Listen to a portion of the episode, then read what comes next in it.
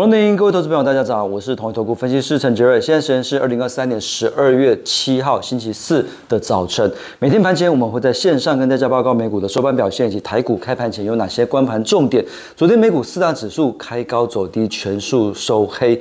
道琼下跌零点一九 percent，S&P 五百下跌零点三九 percent，纳斯达克下跌零点五八 percent，费半下跌零点七二 percent，台积电的 ADR 上涨一点二 percent，台指期的夜盘下跌六十四点。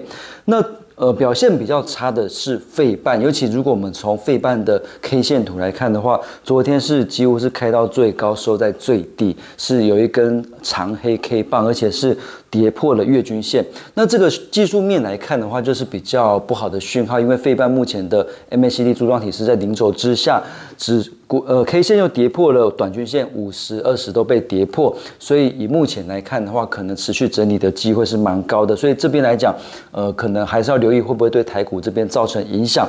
那昨天为什么开高？昨天开高最主要是因为小非农支撑的 ADP 就业数据公布，十一月美国民间企业人数。呃，经季度调整之后，增加了十点三万人，市场预期十三万人，所以 ADP 的数据只有公布出来，只有增加十点三万人，表业表示就业市场表现非常的差。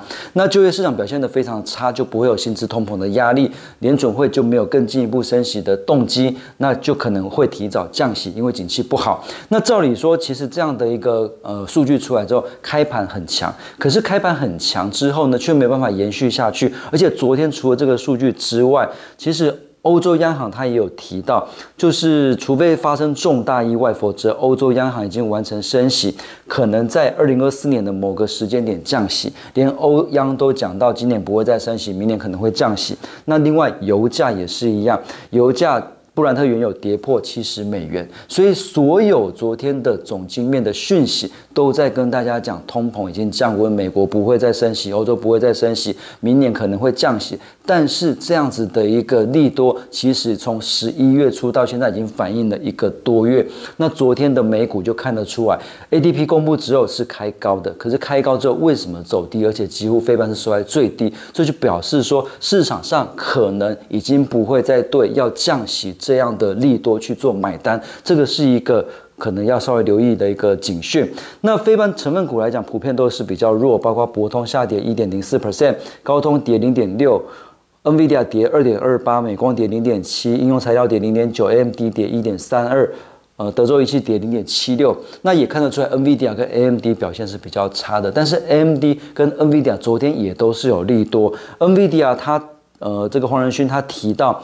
呃，会持续跟美国政府合作，确保中国市场的产品能够推出符合规定的产品出口到中国大陆去。那 AMD 这边也也推出新的加速器的这个产品。那这个而且。AMD 的一个这个呃 MI 三百，其实 Meta、OpenAI 跟微软其实都有提到说他们会去做采用，所以不管是 NVIDIA，不管是 AMD，也都是利多的消息。但是为什么不管是总经面，不管是 NVIDIA，不管是 AMD，都是利多不涨？那就表示说现在市场上投资人追加的意愿就。越来越低，那所以礼拜五公布的非农就业数据，除非失业率飙高到四 percent 以上，否则我觉得要进一步的大涨的几率应该是不高的。所以这边还是建议大家居高思维。那刚才提到非棒不强的情况之下，台股加权指数其实昨天的技术面也不好，昨天的 MACD 柱状体翻到零轴之下了。那呃，昨天早盘一度是冲到五日均线之上哦，但是。呃，后来留了一个长上影线，失守五日均线。那目前今天也是面临到十日均线的一个保卫战，所以台股这边还是建议稍稍微稍作保守，居高思维。那中小型股可能有一些机会，可是呃，全指股跟指数这边可能会建议稍微保守一点。那投信买超投本比比较高，昨天的股票我们筛选出来，包括五四三九的高技、八一五的博智、八零八六的宏杰科、六六四三的 M 三十一跟三二六四的新选，这边提供给大家做参考。以上是今天的台股。盘前分析，预祝各位投资朋友操作顺心。我们下次见。本公司与所推介分析之个别有价证券无不当之财务利益关系。本节目资料仅供参考，投资人应独立判断、审慎评估并自负风险。